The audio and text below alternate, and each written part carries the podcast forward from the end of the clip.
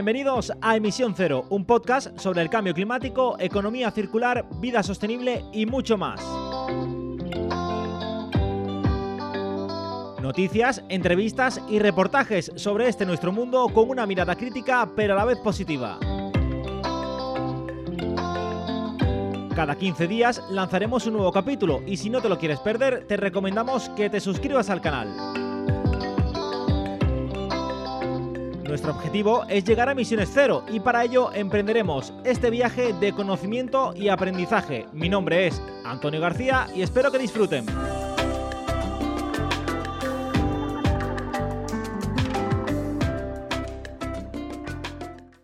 En tiempos de guerra se hace difícil, muy difícil, sentarse a hablar delante de un micrófono para hablar sobre casi cualquier cosa. Todo pasa a un segundo o incluso tercer plano. Las imágenes monopolizan nuestra necesidad informativa. Cuerpos inertes en mitad de las calles de Ucrania, niños llorando al despedirse de sus padres, relatos increíbles de gente en búnkeres y largo etcétera, que seguro que les vienen a la mente con eh, facilidad, por no hablar de las consecuencias de la propia guerra, precios disparados y dos palabras gigantes aterrizando de nuevo en nuestro día a día más cercano. Crisis económica. Pero antes de que explotara este conflicto, la ONU emitió un comunicado a través del IPCC, su grupo de científicos alrededor de todo el mundo. Y este apenas ha tenido relevancia en los medios de comunicación. El cambio climático, dice la ONU, es irreversible. Hemos pasado el punto de no retorno. Ya solo queda mitigar las consecuencias lo máximo posible. Y además lanzaron un mensaje, uno bastante contundente. Será imposible la resiliencia humana en algunas zonas si sube la temperatura más de 2 grados. Esta otra guerra no tiene imágenes dramáticas ni grandes historias que contar, de momento, pero es tan real que solo hay que poner el cronómetro y esperar. Solo hay que esperar. Esperar para comprobar que las consecuencias serán mucho más dramáticas, por desgracia, que la guerra que hoy vemos a través de nuestras pantallas. ¿Cuántos millones de personas tendrán que abandonar sus hogares por el cambio climático. Realmente no lo sabemos, pero sí sabemos cuántas lo han hecho ya. 24 millones de personas han tenido que dejar sus vidas atrás por inundaciones, terremotos, huracanes y sí, sequías. La ONU estima que serán 12 millones los ucranianos que abandonen su país, así que ya se pueden ir haciendo a la idea. Y aunque esta guerra tiene muchos frentes abiertos, hoy vamos a hablar de la sequía que azota ya a buena parte del país y que amenaza nuestras vidas a corto y sobre todo a largo plazo. Analizaremos el fenómeno climático más evidente para todos y hablaremos con alguien que nos podrá decir cómo será el futuro hasta finales de siglo en España. Y como siempre digo, a la verdad hay que mirarla a los ojos y afrontarla. Quédense si quieren hacerlo, si no, les recomiendo que se vayan a otro podcast. Los científicos y su conocimiento son nuestra única arma en esta guerra.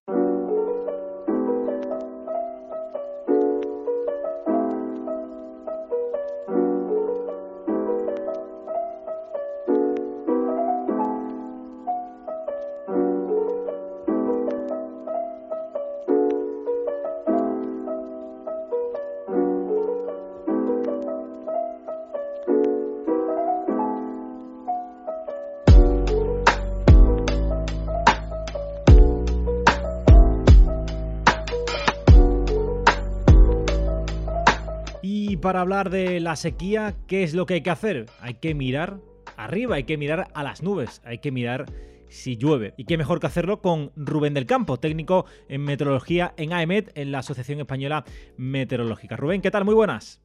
Hola, buenas tardes, ¿qué tal? ¿Cómo estás? Pues eh, yo encantado de tenerte aquí con nosotros en eh, emisión eh, cero, porque me gustaría que me pusieras un poquito en contexto de cómo está la situación. Yo creo que una de las frases mm, que más escuchamos en la calle desde hace ya unas cuantas semanas, si no meses, es que no llueve. Las conversaciones eh, entre eh, vecinos y, gente que no se conoce, pues muchas de ellas están eh, en, el, en, el, tiempo y el caso es que, no llueve, Rubén. Este no, quiere, no quiero que sea un podcast pues, de actualidad pura, pero la situación lo reclama. Y es que, si me puedes poner un poquito en contexto, y es que febrero, según he podido leer en la AEMED, es el segundo mes más seco de este siglo.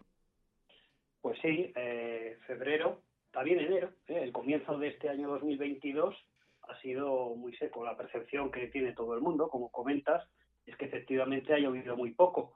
Y, los datos mm, dan la razón a esa percepción. Para que te hagas una idea, el conjunto de enero y febrero, estos dos primeros meses del año, suponen el arranque de año más seco en, en nuestro país desde que tenemos registros. Desde el año 1961 digamos que tenemos una red de estaciones suficiente como para poder hacer un estudio global del conjunto de España. Pues desde entonces, desde hace ya 61 años, nunca antes había habido un, inicio de, año tan seco. ¿eh? Entonces, esa percepción es, correcta y además, eh, digamos que viene a confirmar una tendencia que ya venía desde el otoño, porque el otoño tampoco fue especialmente lluvioso en, nuestro país. ¿eh? Las lluvias fueron claramente inferiores a las normales, sobre todo en el sur de España, sobre todo en, pues, Extremadura, en Andalucía, que el otoño es la estación en la que llegan las borrascas y del invierno también, y han llegado muy poquito, muy poquito este, este estos últimos seis meses, así que efectivamente estamos en una situación de, de, escasez de lluvias bastante, bastante extrema. Extrema, como te digo, en el sentido de que estamos ante uno de los, o ante el inicio del año, insisto, más seco desde que tenemos registros. Eh, se puede decir entonces, Rubén, y por tus palabras lo, recojo y lo entiendo así, que la situación es, es crítica. Bueno, pues aquí hay que no matizar, pero sí explicar algunos conceptos. Eh, es relativamente normal en nuestro clima, en España. Vivimos en un país en el que las sequías forman parte consustancial del clima de nuestro, de nuestro país. Estamos en una posición geográfica en la que o bien nos afectan masas de aire, digamos, atlánticas, húmedas, que dejan periodos lluviosos, o nos pueden afectar masas de aire subtropicales, que llamamos, que son más secas muchas veces y que provocan periodos de sequía. Entonces, en ese caso, eh, eh, está claro que los periodos secos son, son frecuentes en España. ¿Qué pasa? Que realmente mm, un, periodo tan, tan intensamente seco como este último, pues ha habido pocos y, venimos de una situación de pocas lluvias anteriores. Entonces, la situación, eh, podríamos llamarla crítica, quizás todavía no, fíjate, quizás todavía, ahora que estamos hablando a, primeros de marzo, pues los podcasts, como dices, son atemporales, aquí lo puedes escuchar dentro de un tiempo.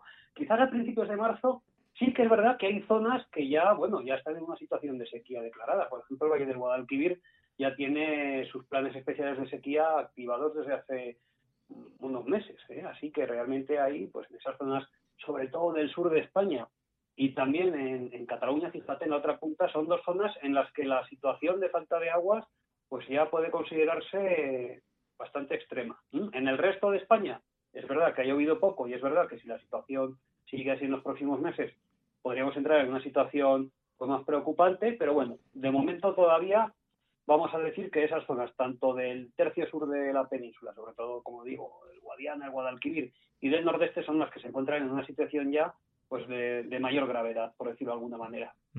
Eh, yo me encuentro en Málaga, eh, Rubén, y hemos visto hace nada, hace casi semanas, fotos del pantano de la, de la Viñuela, que aquí que existe, que existe en la capital, y las imágenes eh, a ver, intento no ser catastrofista, pero son un poco, eh, pues, tantescas, ¿no? Eh, porque prácticamente no, no, hay agua. Creo que está por debajo del, del 15%, si no, si no me equivoco. Creo que en la media general los embalses en España están en una media del 44% del, eh, del país. todavía hay margen, pero cada vez el margen se va haciendo un poco más chico. Claro, lo primero, estás, estás en el epicentro, vamos a, a decir que realmente la provincia de Málaga todo el sureste de Andalucía, fíjate, Málaga, Granada, también Almería, aunque Almería siempre nos tenemos en la mente que es una provincia en la que llueve poco, pero es que está lloviendo mucho menos de lo poco que llueve ya. También en Granada, también en Málaga. Estás en el epicentro y ese embalse que me comentabas, cuyas imágenes pues, pues han, han dado la vuelta, por lo menos a España, pero también fuera de España está siendo noticia esto. Eh, realmente ponen de manifiesto esa situación. En el sur de Andalucía, ya digo, pues, pues con muy poca eh, agua en los embalses. En el valle en la cuenca del Guadalquivir, propiamente, eh, el agua embalsada no llega al 30%, estará en torno al 28, 29, no recuerdo exactamente el dato, pero menos al 30%. Y en el conjunto de España, tú lo comentabas, la situación está peor que en los últimos 10 años, claramente, ¿eh? bastante por debajo de la media de los, de los últimos 10 años. Hay tiempo, me preguntabas, hay tiempo, pero, ¿no? Efectivamente, ese pero es, es, el kit de la cuestión. Estamos ya en marzo y vamos a decir que el tiempo corre en contra de en contra nuestra porque la primavera todavía puede ser lluviosa la primavera es una estación en la que bueno pues, eh, todavía son posibles los temporales y ahora si quieres hablamos un poco de qué se espera para, para marzo. Eh, y estos temporales pueden llegar y de alguna manera revertir la situación. Esto puede ocurrir y, no lo digo por lanzar las campanas al vuelo, es que ha ocurrido. Es que, por ejemplo, en, el otoño del año 2017 y el invierno posterior, 2017-2018, tuvimos una situación no tan seca como la actual, hay que decirlo, pero sí que fue muy seca también y estaba ya la cosa empezando a ponerse pues, pues malita, ¿no?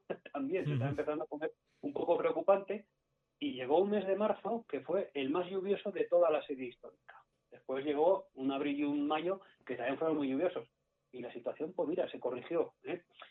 Eh, también es verdad que eso es dejar un poco a la suerte, ¿no? Bueno, si llueve bien, si no, ¿qué pasa? Entonces, eh, aquí la cuestión es que los embalses tienen unos niveles pues bajos de agua. La primavera puede ser lluviosa o no, pero luego llega el verano, que nunca es lluvioso en España. El verano, eh, ¿por qué tenemos ese turismo mm, de sol y playa, ¿no? que, que nos visitan tantos miles de personas de, fuera? Porque vienen buscando la garantía del sol. La garantía del sol es garantía de que no va a llover. Entonces, todo lo que no haya llovido hasta mayo, a partir de junio nos podemos despedir. Y encararíamos en ese caso, ya nos estamos yendo muy al futuro, pero encararíamos un otoño y un invierno del año que viene, pues con una situación bastante precaria en cuanto a, reservas de agua. Así que mm, tenemos que ver o tenemos que esperar a ver qué ocurre esta primavera. Eh, leía, eh, no, recuerdo si era Juanma Moreno o algún presidente de una comunidad autónoma, eh, que decía que tenía que, que llover durante 100 días seguidos eh, para recuperar la antigua normalidad. Y te tengo aquí, que eres técnico en meteorología en la EMET, y creo que tú vas a saber más eh, eh, que nadie en este, en este aspecto. ¿Cuánto debería estar lloviendo para poder recuperar ese porcentaje en los, en los embalses? Y ya te enlazo la pregunta de si va a llover toda esa cantidad en marzo. Pues mira, honestamente esa pregunta es muy difícil de contestar, es difícil. ¿Cuánto tendría que llover? Pues claro, si nos ponemos un poco eh, con los valores que tenemos encima de la mesa, ¿no? si decimos que en el año hidrológico, que vamos en hidrológico, es decir, desde el 1 de octubre hasta ahora, ha llovido un 40% menos, para volver a la situación normal, toda esa cantidad de lluvia que falta debería caer en tres meses. Eso es complicado que ocurra y para ello tendríamos que estar hablando de una primavera sumamente lluviosa, mucho más lluviosa de lo normal. Eh, claro, dar cantidades exactas es complicado, pero mm, yo no sé si tendrían que ser 100 días eh, lloviendo, eso creo que 100 días lloviendo en toda España no ha ocurrido nunca, pero mm, lo que sí tendría que ocurrir pues es lo que ocurrió en el año 2018, que es lo más reciente, tener unos meses inusualmente lluviosos en los que las borrascas atlánticas nos visitasen una tras otra, dejando gran cantidad de lluvia, y, regando profusamente toda la península, porque esa es otra. Si tenemos temporales, las famosas gotas frías, las lanas, ¿no? que habrás oído muchas veces, que dejan mucha, mucha lluvia, lluvia torrencial, pero que realmente la, dejan en, pues, en, poca superficie, eso al final hace más daño que beneficio, porque encima de que tenemos inundaciones, riadas y, digamos pérdida de suelo, no ayuda a llenar los embalses, porque no tiene por qué llover justo donde está el embalse situado, ¿vale? Entonces, lo ideal es una situación, una primavera, es una primavera completa, con frentes tras frentes y que dejase mucha lluvia. Ya te digo, la cantidad es difícil mm, de conseguir, ¿eh? porque es difícil que pueda llover tanto en una sola primavera. Que alguna vez haya ocurrido, como en 2018, puede ser, pero no es lo normal. Entonces ahora enlazamos, me preguntabas, ¿y qué va a pasar esta primavera? Bueno, pues la verdad es que los pronósticos que manejamos para los tres meses, mm, digamos, de la primavera meteorológica, que son marzo, abril y mayo, es decir, de aquí a, finales de mayo, eh, la predicción la tenemos que hacer con probabilidades. O sea, yo no te puedo decir, ni nadie te puede decir tajantemente, pues va a llover menos o va a llover más, porque es complicado, ¿no? A tan largo plazo. Pero lo que nos dicen los pronósticos ahora mismo es que hay un 20% de probabilidades de que la primavera sea más lluviosa de lo normal. ¿eh? Si se cumple ese 20% de probabilidades, a lo mejor aliviábamos en buena parte la situación de, falta de agua en los, embalses. Pero tenemos un 50% de probabilidades de que la primavera sea más seca de lo normal. O sea, hay un 50% de probabilidades, es el escenario por tanto más probable, que la primavera eh, pues siga con esta tónica de los últimos meses, que llueva menos de lo normal. Evidentemente, si eso se cumple, no vamos a tener una recarga efectiva del agua embalsada. Podemos tener algún temporal de lluvias, pero no tendríamos el suficiente número de temporales ni con la continuidad necesaria para poder solventar la falta de, pues, de agua en nuestras reservas. Tendremos que hacer como, eh, como los mayas y, aprender en la danza de, la, de, la, lluvia, a ver si invocamos un poquito de, nubes y que, ese porcentaje eh, del 20% termina eh, llevándose el, gato al agua, nunca mejor dicho. Lo que pasa, Antonio, es que em, también tenemos que tener cuidado con la danza de la lluvia, si me lo permites. Sí. Porque, fíjate, una de las cuestiones que siempre los meteorólogos clásicos, ¿no? ya de, todo, de, toda la vida, eh, se plantean en España es, como decía un gran meteorólogo del siglo XX, eh, Lorenzo García de Pedraza, decía, es que en España no sabe llover. ¿Y por qué decía esto? Bueno, pues ahora estamos hablando de toda esta situación de falta de lluvias que, bueno, que venimos padeciendo desde, desde el otoño. Pues bien, ahora estamos ya con un ojo, un ojo lo estamos poniendo hacia atrás, ¿no? Para ver cómo, cómo hemos llegado hasta, hasta aquí. Pero es que ahora ya tenemos otro ojo puesto hacia adelante porque la semana del, del, 14 de marzo, la, semana de mediados de marzo, pues podemos estar hablando de una gota fría que deje muchas lluvias en el Mediterráneo, más de las más de las más lluvias de las que serían deseables para no causar algunos problemas. ¿Me explico? Entonces, pasar de un extremo a otro tampoco es bueno, porque como te decía hace un momento, eso no soluciona el, problema de la falta de lluvias. Y que vamos a ver qué es lo que ocurre la semana de mediados de marzo, del 14 al 20, y no, no invoquemos demasiado esa danza de la lluvia por si acaso. que tampoco tiene que pasar, se tiene que llover lo justo. Vale, vale, vale. Lo, lo, tenemos, lo tenemos en cuenta, Rubén. Eh, me gustaría que me explicaras ese, precisamente ese fenómeno. ¿no? creo que, por ejemplo, se ha, producido en Alicante recientemente. Eh, se esperan lluvias pero más intensas. No sé si está, creo que sí, pero eh, te tengo a ti, pues ya aprovecho y te pregunto. No sé si está relacionado con el cambio de, que se está produciendo en el clima. Bueno, pues esta situación que comentas, que por ejemplo, efectivamente, en, Alicante, en los últimos días, fue un, chubasco muy concreto, muy local, en el aeropuerto, en la zona de Eche, ¿eh? del aeropuerto, pero dejó una cantidad de lluvia tremenda, más de 100 litros por metro cuadrado en una hora. Eso es lluvia torrencial, eso es una cantidad enorme de lluvia, insisto, que deja más problemas que, beneficio. Eh, sí, mm, lo que se está notando ya, Antonio, sobre todo en, las regiones mediterráneas, que por un lado hay que decir que las regiones mediterráneas, todos lo sabemos, lo tenemos en, nuestra retina, son las que suelen en España registrar esas lluvias torrenciales con esas grandes riadas, esas grandes inundaciones. Normalmente eso ocurre en el Mediterráneo, ¿no? Porque ese mar tan caliente en otoño, bueno, pues ayuda mucho a que a que se produzcan lluvias torrenciales junto con, las montañas que hay cerca del litoral. ¿Qué ocurre? Que ya se está empezando a observar, tenemos algunos estudios realizados con, compañeros nuestros de la EMET, por ejemplo, un meteorólogo que se llama Pello Oria, que es bueno, especialista en analizar datos meteorológicos extremos eh, pues constatan estos estudios que en, las regiones del Mediterráneo, sobre todo, las lluvias torrenciales ahora son más torrenciales que hace 30 o 40 años. Quiere esto decir, lluvias torrenciales ha habido siempre, riadas históricas las ha habido siempre, es, es como digo, igual que las sequías son parte consustancial de nuestro clima, las lluvias torrenciales también.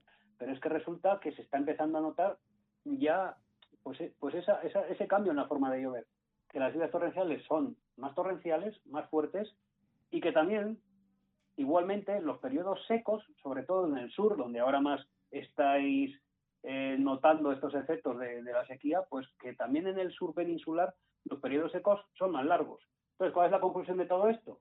Que si tú coges la, la lluvia que cae en promedio en un año, pues ahora puede caer lo mismo que hace 80, 90 años, pero cae de distinta manera, cae de forma más torrencial y los periodos secos son más largos. Por lo tanto, es una lluvia menos aprovechable, es una lluvia, viéndolo un poco en general, menos beneficiosa. Claro. Eh, eh, la verdad es que eh, aquí en Málaga estamos sufriendo. Mm, ahora, esto, precisamente estos días estaba, estaba lloviendo nada, un par de, chubascos y tal, y, la verdad es que se agradece, ¿no? Estábamos aquí todos un poco siempre mirando al cielo y, ya digo, tema de conversación prácticamente diario, ¿no? Y deseando que, bueno, incluso gente muy cofrade y tal. El otro día teníamos por aquí el Vía Crucis y, y, que hay mucha gente eh, pues eh, que sigue eh, todos los tronos y que intentan no perderse ninguno, incluso, bueno, pues deseando que llueva incluso en esos días para que, bueno, para, para que haya lluvia, ¿no? Y para poder regar los, los cultivos. Rubén, la M tiene una web, si, si, me equivoco me lo dices, tiene una web donde hace proyecciones de todo el siglo XXI hasta 2100, ¿no?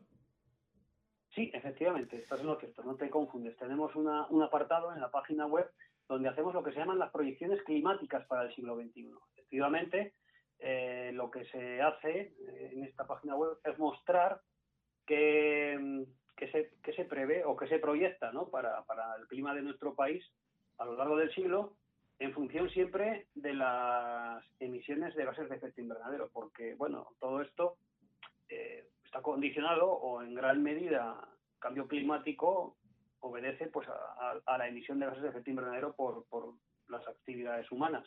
Y esta emisión de gases de efecto invernadero se traduce en un calentamiento global que a su vez se traduce en efectos, en efectos más concretos, como ese aumento de olas de calor, esa disminución de las lluvias, eh, sobre todo de aquí a mediados de siglo, este aumento de la torrencialidad. Y todo eso, todo, toda esa información para el futuro se puede consultar en la página web de, la Agencia Estatal de Meteorología, efectivamente. Eh, yo, le he echado un vistazo y me parece muy, muy interesante. No sé si Rubén nos puedes hacer, bueno, lo que te pido es una tarea, una tarea eh, prácticamente titánica, ¿no? Pero si nos puedes hacer una, fotografía de cómo eh, ves, o cómo veis, mejor dicho, la península ibérica para 2100. Bueno, pues es difícil, hay, hay, que resumir mucho, ¿no? Pero, pero vamos a intentarlo, vamos a intentarlo. Lo primero que yo digo siempre, fíjate, 2100, faltan 80 años todavía. Parece mucho, ¿verdad? Pero eh, probablemente tengamos descendientes vivos en esa época y no muy separados en el tiempo. Eh, hay que pensar que, que España dejamos a, nuestros descendientes. Pues realmente para 2100, o, si quieres, no yendo tan lejos, para la segunda mitad del siglo XXI, en un escenario de emisiones, vamos a decir, moderado. No nos vamos a poner en lo peor, no nos vamos a poner en, una situación en la que no se hace nada para frenar las emisiones, vamos a ponernos en, una, en un escenario en el que se hace, pero quizás no se pone toda la carne en el asado, ¿eh? que bueno, puede casar un poquito con lo que con lo que estamos viviendo, porque realmente el IPCC ¿no? y los expertos en cambio climático siempre llaman la atención a los gobiernos de que siempre se podría hacer un poquito más y de que hay que intentar el calentamiento. Bueno, nos vamos a ese escenario en el que se hace mucho, pero no lo suficiente. ¿Y qué vemos? Pues lo primero vemos que las olas de calor en España, eh, a mediados de, o ya a finales del siglo XXI, aumentan, eh, aumentan notablemente, aumentan las olas de calor en 10 o 15 días más. Estamos hablando de un país en el que ya las horas de calor ya son frecuentes de por sí, o en que los días más calurosos del año, estos días del verano en los que las temperaturas son más altas, aumentan en un 30%. Es decir, estamos pasando de, un, de, unos veranos en España, que ya de por sí son muy calurosos, a extremadamente calurosos, que ya, bueno, pues podría haber incluso algunos eh, problemas de, adaptación. Pasaríamos de temperaturas que ahora son poco habituales, como los 45 grados o más, que en Andalucía, aunque muy de vez en cuando se dan, todavía afortunadamente no son muy frecuentes, 45 grados o más, no son desconocidos, pero, pero no son frecuentes, pues a finales de siglo será una temperatura prácticamente normal en verano, ¿no? Y estamos hablando que 45 grados requiere mucho esfuerzo de, adaptación, de refrigeración, de aire acondicionado para poder soportarlo. Eso en cuanto a temperaturas. En cuanto a las precipitaciones, eh, lo hemos comentado un poco, pero la tendencia es a que a finales de siglo la lluvia en general vaya a menos, con periodos de sequía más largos y con episodios de lluvias intensas en las que no está muy claro qué va a pasar, pero podría ser que las lluvias intensas continuaran siéndolo. O sea, lo mismo que pasa ahora, pero más intensificado. Periodos de sequía más largos y cuando haya lluvias torrenciales, pues van a seguir, van a seguir ocurriendo. Y resumiéndolo mucho, Antonio, un, país en el que hace mucho más calor, en el que las sequías son más largas, se traduce en un país más árido, más árido, con mucha menos disponibilidad de agua. Las zonas áridas ya en los últimos 40, 50 años ya se han duplicado en España. Eso es lo que ya ha pasado. ¿eh? Bueno, pues con estas proyecciones, evidentemente esas zonas áridas van a ganar mucho más terreno en, nuestro país y esto repercute evidentemente en la disponibilidad de agua para, para los cultivos y por supuesto también para la ganadería, entre otras cosas. Y supongo eh, que en el norte, eh, a ver, hemos hablado sobre todo de la zona árida, en el norte eh, tampoco se espera, se, van a bajar, van a subir también muchísimo las temperaturas también, ¿no? Sí, también, el ascenso de temperaturas es claro en toda España. Lo que pasa que es verdad que esta mm, bajada de las precipitaciones, este alargamiento de los periodos secos, aunque mm, seguran, bueno, seguramente, aunque si las proyecciones se cumplen, eh, pues, pues tendrán lugar en prácticamente toda la geografía española. Donde está más claro que va a suceder esto es en el sur y en el Mediterráneo. O sea, las regiones que ya son secas serían más secas. ¿De acuerdo? En el norte también eh, las proyecciones hablan de ello y de que puede suceder, pero donde, pero con más incertidumbre. Donde está más claro de que esto vaya a ocurrir es pues en el sur y en el este peninsular. ¿De acuerdo? Vale, perfecto. Eh, la situación, desde luego, no, no, pinta, no pinta nada bien. Eh, nombrabas al IPCC, eh, Rubén, y bueno, los propios científicos de, la ONU especifican que debido a las sequías, a las hambrunas y tal, en todo el mundo se producirán migraciones de, población. No sé si la AEMET o, se ha planteado la, situación de, que haya, de que tenga que haber migraciones debido a la sequía en España.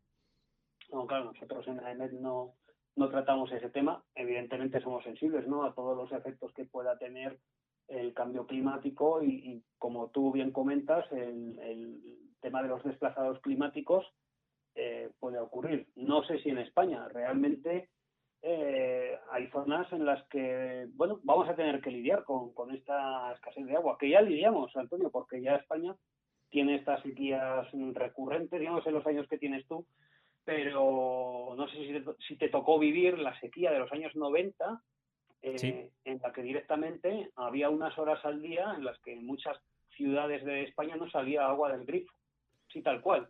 Había restricciones de agua al consumo humano. Hubo una sequía ya socioeconómica con repercusiones graves en la vida diaria de las personas.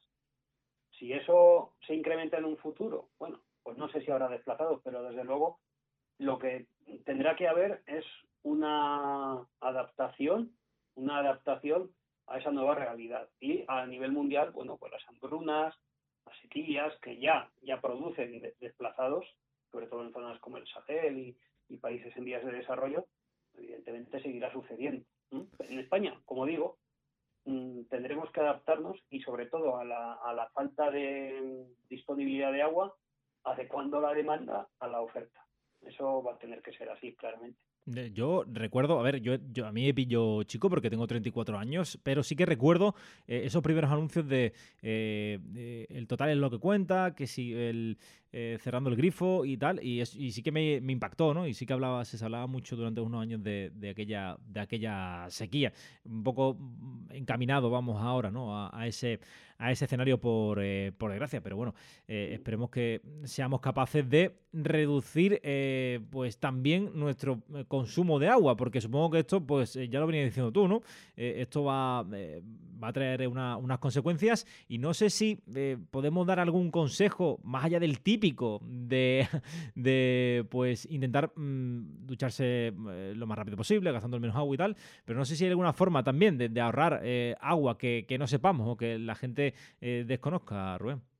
Bueno, en el día a día, yo lo primero que, fíjate, que, me viene a la, a la mente es, es que estos anuncios de los que hablabas tú, estas campañas de concienciación, que por desgracia solo se tienen en cuenta en situaciones de sequía hay un refrán meteorológico, ¿no? Solo nos acordamos de Santa Bárbara cuando truena, o al revés, cuando no truena, cuando no hay lluvias, también es cuando decimos, pues hay que tomar medidas, hay que reducir el consumo. Yo creo que, y esto es una opinión personal mía, pero bueno, creo que es realmente lo que tenemos que ser conscientes, es de que vivimos en un país en el que los periodos secos son frecuentes. Estos periodos secos van a ir a más y el agua es un factor crítico, ¿eh? porque es indispensable para, para un montón de actividades. Entonces, individualmente, pues nuestra, digamos, en, nuestro quehacer diario tendríamos que tratar de, ahorrar agua siempre, pero no solo cuando haya periodos de esquía, sino también en, los de bonanza, en los que vienen lluvias. Trucos caseros hay muchos, ¿no? Siempre se, habla de poner un objeto voluminoso en, la cisterna del, inodoro, ¿no? Para que no, no se vacíe toda la cisterna, que no hace falta. Al hacer pipí no hace falta vaciar toda la cisterna o poner estos filtros en los, en los grifos que emiten también, sale el chorro con aire y reduce bastante el consumo, cambiar los baños por duchas, bueno, en las zonas con piscinas no se cambia el agua a lo largo de la temporada invernal, sino que se mantiene. Los cultivos igual, optimizar los cultivos a, la demanda de agua y todas estas eh, cuestiones.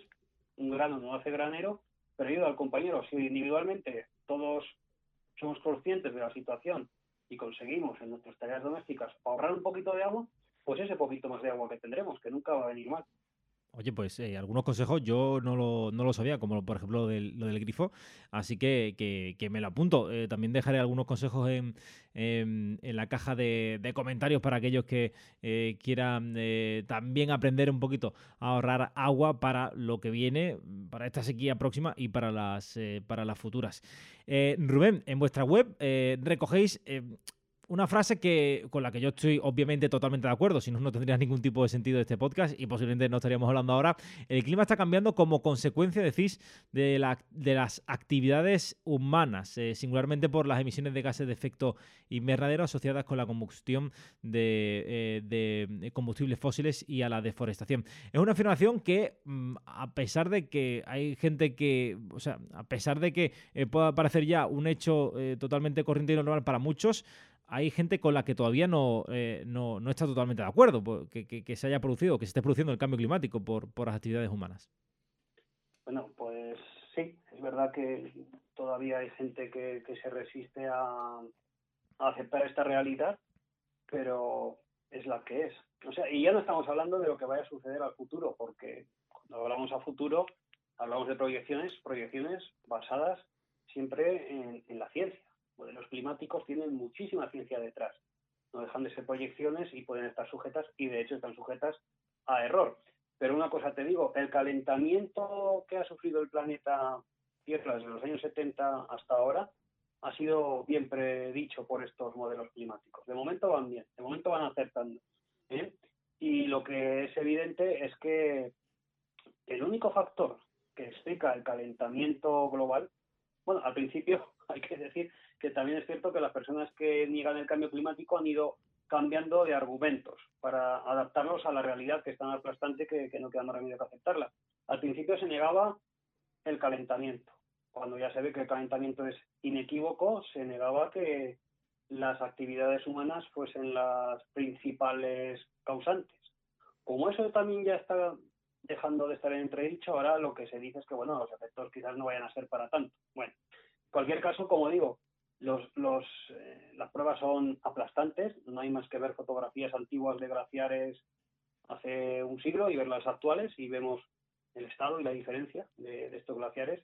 Y los glaciares la única manera de que pierdan de que pierdan entidades o porque hace más calor o porque nieva menos o por las dos cosas. En este caso, porque las temperaturas están subiendo. Las horas de calor se han duplicado en España en, en la última década. Eso es un hecho constatado, eso no es algo que se haya inventado alguien. Ahora, en la última década ha habido el doble de horas de calor que en las décadas pasadas. Y como digo, la única eh, el único factor que está calentando el sistema climático de manera clara, el único impulsor para el calentamiento que actúa de manera clara, el, más importante, son los gases de efecto invernadero. Y los gases de efecto invernadero que están aumentando en concentración en la atmósfera, en su inmensa mayoría, si no en su totalidad, vamos a decir que en su inmensa mayoría, proceden de la actividad humana. Y eso no lo dice Rubén del Campo, lo dice el IPCC, que recordemos, es un panel en el que hay cientos de científicos trabajando y miles de artículos científicos detrás. Por lo tanto, lo dice la ciencia. Entonces, esa es la situación actual y, como digo, a futuro las predicciones climáticas están sujetas a incertidumbres, pueden acertar más o menos. Hasta ahora han acertado y estamos eh, trabajando con, con, la ciencia. Entonces, bueno, mm, ante la posibilidad de que lo que la ciencia dice que va a ocurrir pueda ocurrir, yo creo que lo prudente es tomar medidas. Desde luego, yo creo que mm, mejor que, lo has dicho, imposible de, explicar, ¿no? Eh, totalmente de acuerdo con todo lo que con todo lo que has dicho. Y mm, también me, gusta haber escuchado a, Rubén del Campo, más allá de, ser técnico en meteorología, de, oye, de, poner los puntos sobre las IES y, recoger lo que al final es una afirmación totalmente eh, contrastada por los hechos científicos, ¿no? Que es lo que tú mismo has dicho. No sé si crees que se, que se escucha poco eh, a todos los niveles, no digo solamente tema político, social o mm, eh, mediáticamente, a mí me da la sensación, y por eso es el motivo de este podcast, que se escucha, se escucha poco, o, no se quiere escuchar lo que, lo que, no tanto las proyecciones, sino lo que está pasando en el mundo. Sí, a ver, yo creo también muchas veces, eh, aquí confluyen muchas cosas, ¿verdad? Muchas veces cuando se lanzan mensajes que pueden parecer alarmistas, la gente se cansa, y eso es así. no, estamos queriendo escuchar todo el día eh, desgracias ni que catástrofes están por venir y demás. Eso por un lado. Por otro lado también a veces es algo abstracto, es como lo que te digo, bueno, el cambio climático, eso es al futuro. Y la verdad es que ya está aquí. Es verdad que lo que ya está aquí quizás sea algo pues, pues muy sutil. Vamos notando algo con datos, como te digo, que esas olas de calor ya son el doble ahora que, hace unos años, que las temperaturas son cada vez más altas, pero no es algo que se, que se note directamente de manera clara, ¿verdad? Sino que son cosas más sutiles que en los próximos, en las próximas décadas van a ir a más claramente y entonces así que se, se empezará a notar de manera evidente, ¿verdad? Eh, que quizás no llega al público. Uf, tú fíjate en qué situación estamos actualmente ahora en marzo de 2022. ¿Qué tenemos, no? Sobre nosotros, frente a nosotros. Una pandemia de la que estamos terminando de salir, pero que ha cambiado nuestras vidas, eh, claramente, dos años ya. Y termina la pandemia y ahora salta un conflicto armado en Europa, pues con una una gravedad que igual, pues bueno, desde la Segunda Guerra Mundial no ocurría algo así, ¿verdad? Y nos tiene a todos eh, en vilo. Entonces parece como que el cambio climático pasa a un segundo plano por esta urgencia de estos nuevos problemas que van surgiendo. Y eso que fíjate, el problema de, del conflicto en, en, Ucrania también tiene componentes relacionadas con el clima, como la, la una de las eh, posibles adaptaciones, ¿no? que es la, pues, el mayor uso de energías de fuentes renovables, todo se junta, todo, todo se, se mezcla un poco, pero es verdad, yo no sé, si hablamos poco, yo creo que, se habla, siempre se puede hablar más, claro está, pero que es difícil de hacerlo llegar al, público sin cansarlo, sin alarmarlo demasiado o, por el contrario, sin que parezca algo abstracto. No sé si tú estás de acuerdo conmigo, eso es una percepción que yo como comunicador y como eh, persona que, tiene que, explicar mucho estos temas, pues me da esa sensación, ¿sabes? Entonces, bueno, tenemos un gran reto por delante. Tú con tu podcast, eh, pues pones un granito de arena extremadamente importante, ¿vale?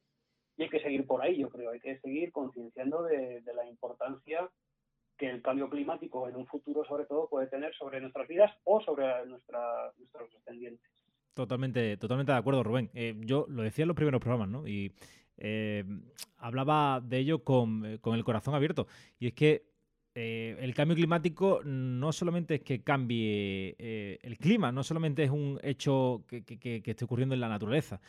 Eh, es que mm, repercute absolutamente todo y es motivo de muchas cosas, no solamente de las emisiones de, de, gases de, de, efecto invernadero, es por culpa de políticos, por culpa de la economía, por culpa de de la comunicación eh, por culpa de, muchas cosas y toda la, y, la solución no solamente una, no solamente eh, centrándonos en un, en un apartado, ¿no?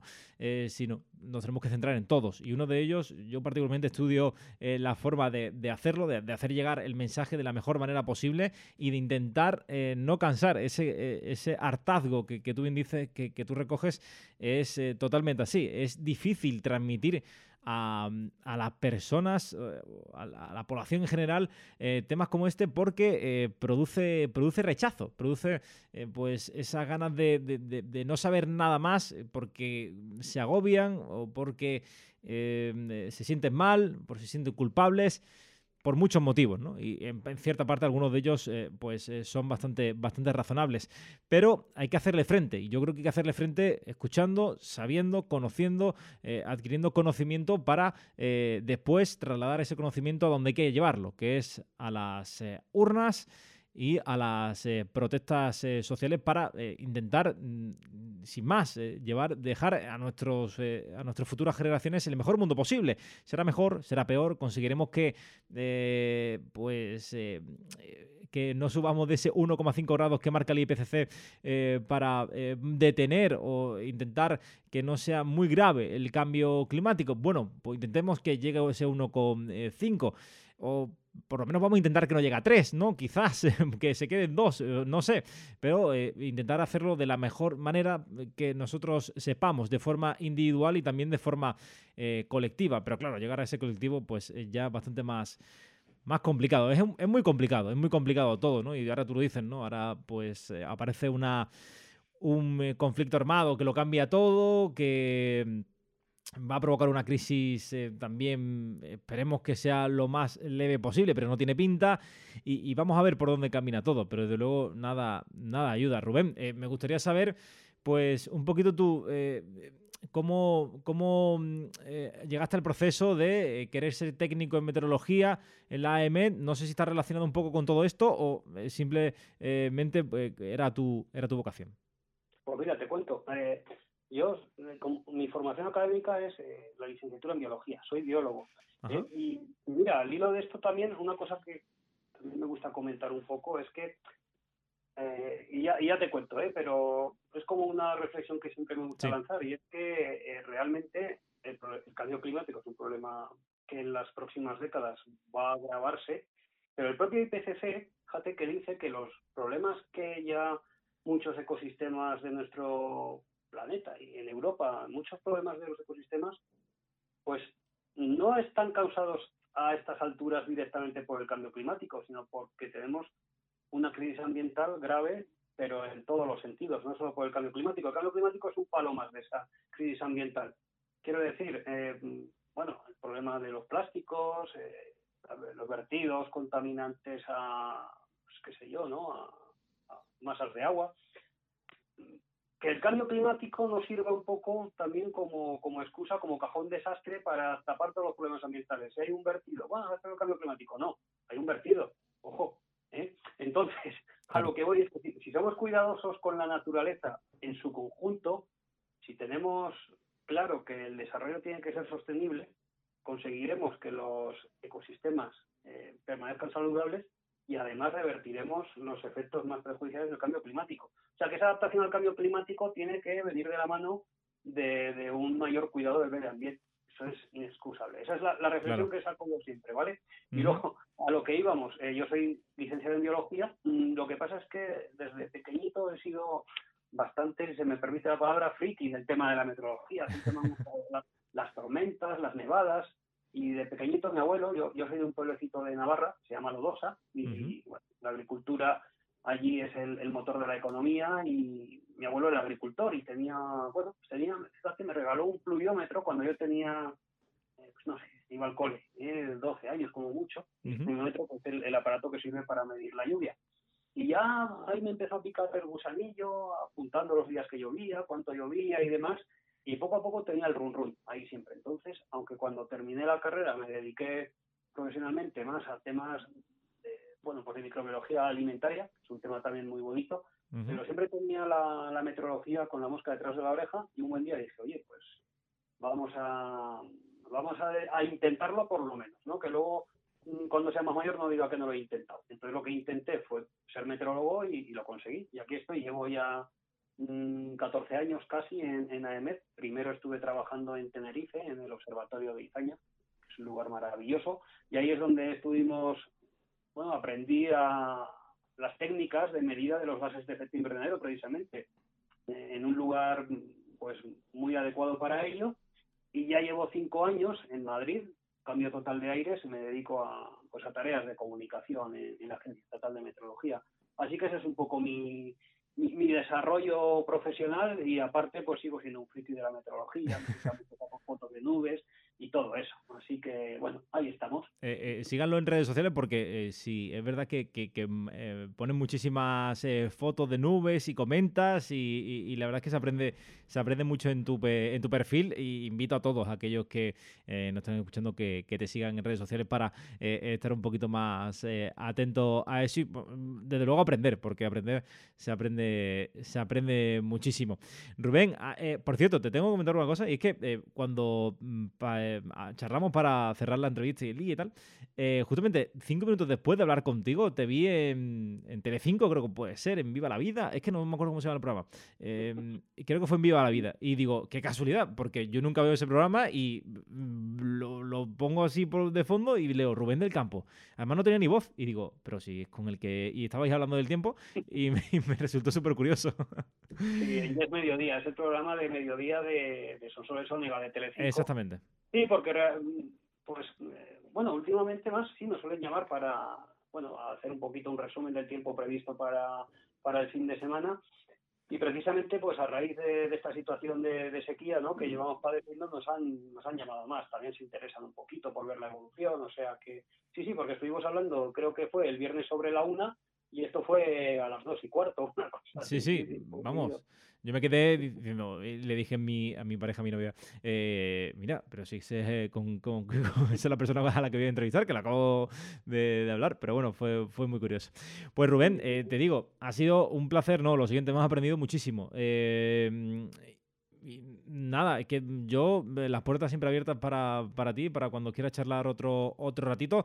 Y nada, esperemos que mm, sin hacer danza de la lluvia, que llueva, que llueva bien y que no llueva pues a mares, como, como se suele decir. Que, llueva, de forma moderada y de forma tranquila y que ayude un poquito también a que se ponga a ver de todo. Perfecto. Es muy bonito verlo todo. Ver. Totalmente. Pues nada, lo que decía Rubén, eh, muchísimas gracias, ha sido un placer y nada, un fuerte abrazo. Pues a ti, Antonio, que lo mismo digo, ¿eh? que cuando queráis pues, hablar de temas meteorológicos nos volvéis a llamar. Vale, perfecto, Rubén, un abrazo. Antonio, encantado, hasta luego. Chao, chao.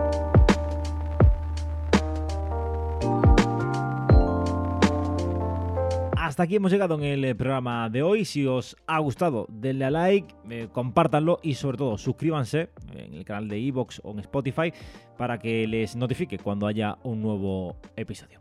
Un abrazo, hasta luego, adiós, adiós.